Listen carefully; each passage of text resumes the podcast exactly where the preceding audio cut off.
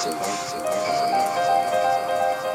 your balance and life is to always carry with you your past and not deny it.